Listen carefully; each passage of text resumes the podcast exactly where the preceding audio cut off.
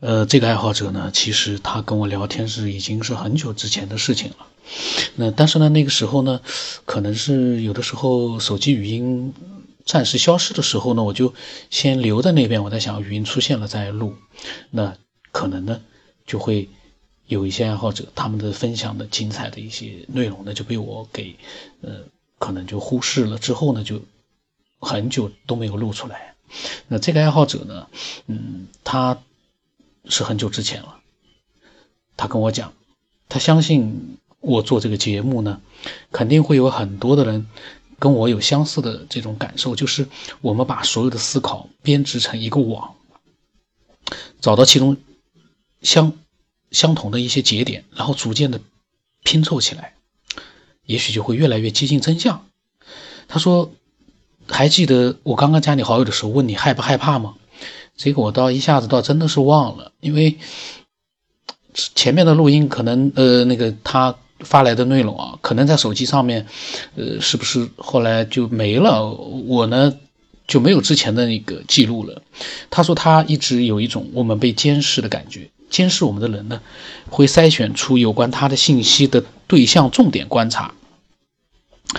他说，而你的节目呢，在一些方面是有影响力的，所以也许。你一直在被观察，有说的我倒是被他一说，我倒是有点毛骨悚然的感觉。难道我一直在被观察？我倒希望，呃，有一个外星文明观察的我，然后呢，呃，再给我发来一些这个有意思的一些我们所没办法解答的一些信息。那么他说，而他害怕呢，是因为前几次跟人家聊这件事情的时候啊，信号都会意外中断，也许是巧合，但是。会让他有一种不好的预感，他不知道这件事情，在去说这件事情的时候呢，发不发得过去？就是说他在谈这样的一些呃科学边缘的相关的一些事情的时候呢，他都不知道会不会发得到对方的手机上去，因为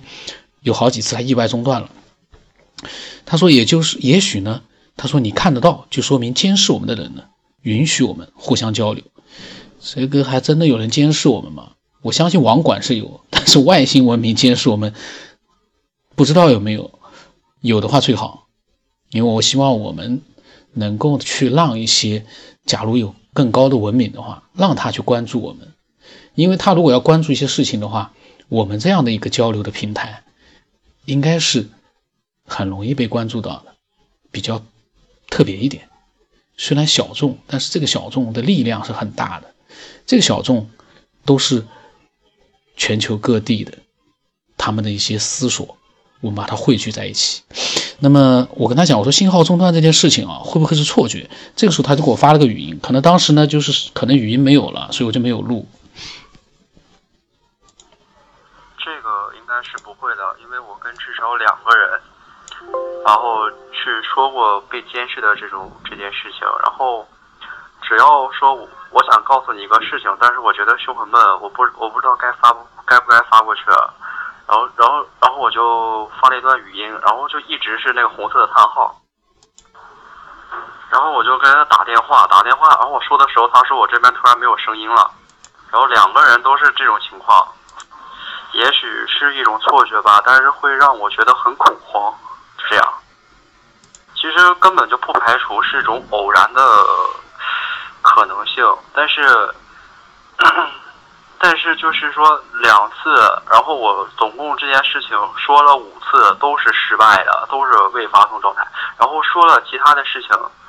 都都发过去了，这就这个就比较匪夷所思，就让我在想是不是有人不想让我去告诉别人这件事情，然后我就才联想到这个观察者。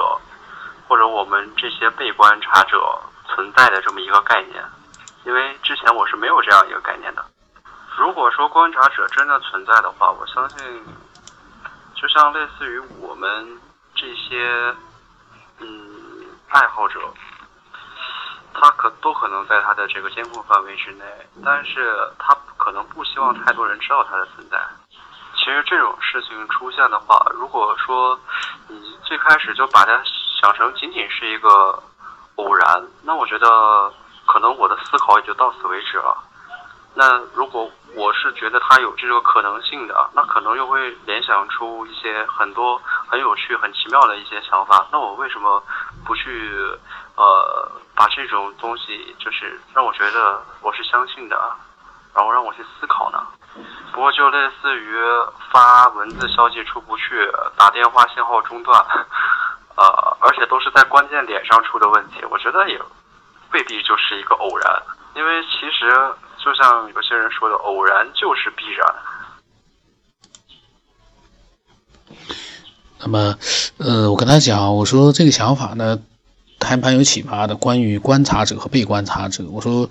呃，我当时问他，我说是不是会是一个偶然呢？我说需要带入的去设想观察者的内心，他可能会有的想法。他呢觉得他讲完了那些语音，他就觉得呢，呃，思考问题的时候不要放过任何一种可能性。我说观察者这个很有意思啊，可以多讲讲。我说被他一讲，我在想，高等文明之所以隐藏自己，是因为人类的威胁性。太大，这是我听了他录音之后我的想法。呃，我在想，我说高等文明感觉我们尽管文明程度远低于他们，但是对他们还是有很高的危险度，所以防范着我们，这也很正常。他说呢，我们被创造出来的时候，大脑就已经被限制了。如果我们能找到解开大脑封印的方法，也许我们就会变成跟他们一样平等的存在。而他监视着我们呢，有可能我们是一群不断在探索真相的人。我们也是最有可能找到解开身体限制方法的人，而如果我们的精神能量真的源自于宇宙的话，那我们最快解开自己的方法不是通过科学，是我们通过静心感悟空间的能量吸收来强大我们的本身。就像那些修炼者，我说我个人倒是觉得还是需要科学研究会更快，修炼也是一个途径，可是难度更高。呃，通过修炼去吸收空间的能量，呃，理论上讲，你不能说它绝对不可能，但是呢，那个难度大有多大，大家可以去想象一下。你看看自己，呃，是不是可能吸收到像树一样的？我们吸收到周边的能量和土壤里面的能量、空气的、空这个太阳光，呃，光合作用的能量。树倒是我发现植物啊，它都一直在吸收着自然界的能量，而我们人类呢，呃。虽然说也饮食啊各种，但是呢，你说来强大我们的本身，去呃，让我们的精神力量就是和高等文明，假如有的话，跟他们一样，那个就我觉得就难度很高了。我说，而且啊，即便你有什么发现，如果是修炼的话，都很难和其他人说的太清，说的很清楚。这不像科学研究能够跟你去去解释它的一个里面的一个道理。这个修炼这玩意，你怎么跟人家解释？你修炼成功了，但是你肯定很难传授。那个，嗯，他说是的，他说科学是我们这个文明时代普遍信仰为真理的东西。他说，不过我们现代人的智慧倒是普遍没有经常会祭祀封建迷信的古人高。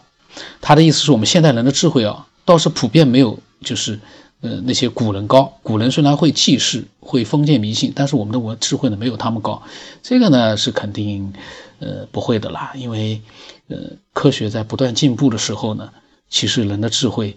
肯定是比古人要高的。古人有很多的那些思想家，不能说是智慧，他们的思想，思想和智慧啊，其实也有一点点的区分的。思想家他们他们的思想到现在我们能管用，但是呢，呃现在。如果真正比较起来的话，当然是现代人拥有更高的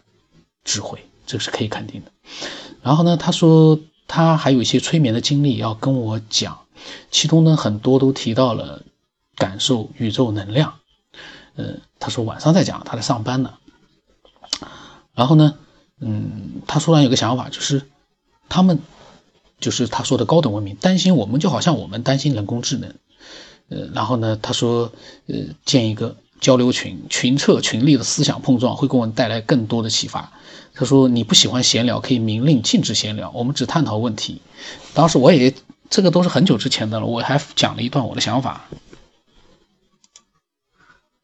啊，以后会不会我不知道，但会，因为闲聊的群、科学的群非常的多，你都可以在很多的 QQ 群里面找到。然后呢，那些群可以。呃，一天可以消磨在里面的，其实也很有意思的。但是我不会去做这样的一个群的。呃，这是很久之前，因为他讲到了交流群，嗯，我到现在还是那个想法，就是一个嘈嘈杂杂的一个群体，你可以认为那不像是科学家在探讨科学，那是在七嘴八舌的时候呢，嗯，你觉得那个能群策群力吗？那不像是我们的那个伟大的党啊，那是有一个严格的纪律啊，那。可以发挥出巨大的力量啊！一个没有任何的规矩和约束的一个群体，那个不叫群策群力，那个就是呃闲聊。那个呢也蛮有意思的，但是暂时呢，我看见那些闲聊，我头都晕了。呃，他然后他跟我讲，他说灵魂没有情感，因为情感源自于肉体的欲望。他说我们总感觉。心脏这个器官没有我们认为的那么简单，为什么？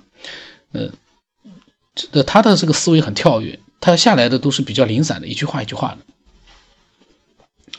然后呢，呃，他说，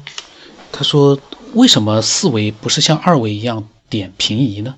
没有人像我一样想过这个问题吗？为什么不能把三维看作点平移成类似于与平行宇宙的空间呢？平行宇宙平移成面。变成五维，五维再向上平移成六维超立方体，六维的生命可以随意穿梭空间，所以我们只是人类，呃，脑中的一维生物。他说之前有一个设想，如果有一个双胞胎把他们分开来，放到完全一模一样的环境成长，让他们同一时间接触完全一样的人事物，甚至于所有细节，他说那我是不是就创造了一个平行的世界呢？他说如果这两个孩子从出生。到只要同一时间有一个细节不相同，那就证明平行的世界不一定是类似于镜子中的世界，而且不同却而是不同却相似的世界。如果想完成这个实验，必须要创造两个相同的世界，然后把两个孩子放进去。所以我们的世界有没有可能是有高等文明为了研究平行宇宙而创造的呢？或者所有的平行宇宙都是电脑自动合成的，数据会自己验算，我们就是被推演出来的数据呢？这是他跟我发来的最后一句话：我们就是被推演出来的数据。呃，他的这个两个小孩在不同的环境里面去，呃，在在在在一模一样的环境里去成长，接触完全一样的人和事物，这个所有细节能做到吗？两个双胞胎是一样，但是你比如说他同样跟我在接触，你能让他在一模一样的环境里面接触，难道我也要一个双胞胎？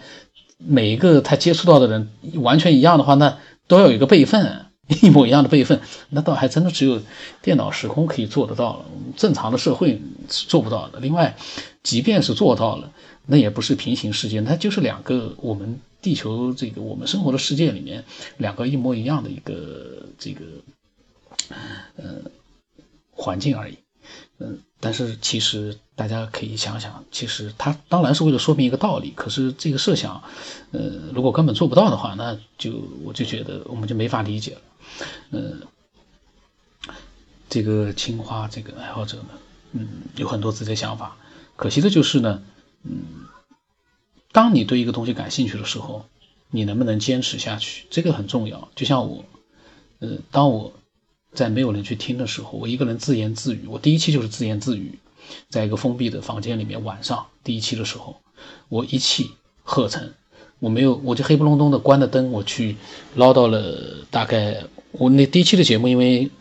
可能很少人听到，呃，因为音音乐背景比较大，背景音乐比较大，所以呢，呃，我自己有的时候就不太去听了。但是唠叨了好像有几十分钟吧，呃，当时呃。家里面其他人在客厅里面看电视，我呢在房间里面关着灯呢，就唠叨了。那是第一期，那个时候我有热情，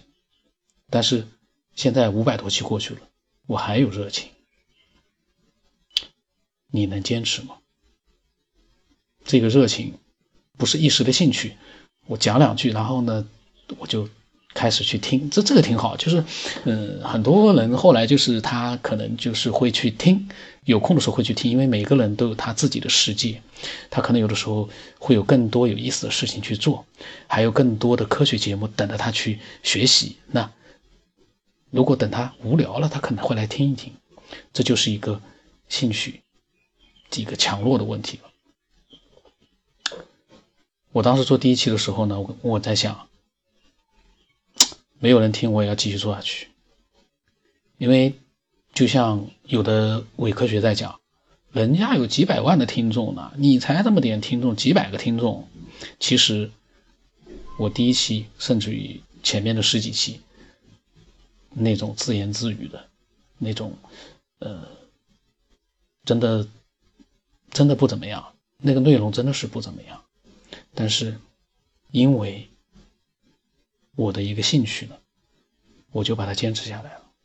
其实我在想，有没有人听都没关系。这个节目是我自己的，和分享各种想法的那些爱好者，我们共同的一个，嗯，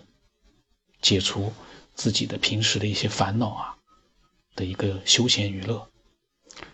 我在想，那些分享的人，他们在无聊的时候听到自己的那一期，他们肯定会有很多的感觉，真的很有意思。那这是伪科学所不能理解的，因为他们忙着在微博里面、网络里面，忙着在人家的节目下面，在在不断的留下一些。比较低俗的一些留言，他们在忙着做这个事情，他们在网络的各个角落里面留下了他们的低俗，但是呢，这些低俗谁去看？谁去看呢？我们还是在不影响自己任何事情情况之下，可以听我们自己的见解，我们自己的思索，这个多好啊！所以呢，如果说你有你的想法，你也想被更多人知道的话呢，你可以添加我的微信，B R Y S O N 八，不知道怎么八。我的微信名字呢是九天以后。呃，那么添加了之后呢，你可以随意的去发表你的想法，但是你要记住一点，你所发表的任何的文字和语音，我都有可能把它录到节目里去。所以说呢，你在发表的时候呢，呃，可以随意自由，但是呢，适当的也要留意一下你的这个语言，不要太。因为也发生过了，有的人很粗俗、很低俗，那这个录出来我也会录的，但是那个录出来呢，那就是反面教材了，就比较，就比较那个了，就很难说了。呃，所以呢，期待每一个思索者发表自己的想法，也期待伪科学和喷子呢多听一些我这样的节目，多跟我们这样一些喜欢思索的人做一个。交流会让你明白什么是自己的见解，什么是自己分享自己的经历和你的思索，而不是说就像个机器一样的，你去学科学，那科学科学科学不是听广播学来的，科学是要研究的。就像很多人去喷那个杨振宁，人家杨振宁是多厉害的一个理论物理学家啊！你连物理都不懂，你去喷杨振宁，然后我又扯远了，那个以后再说吧。呃，今天就到这里。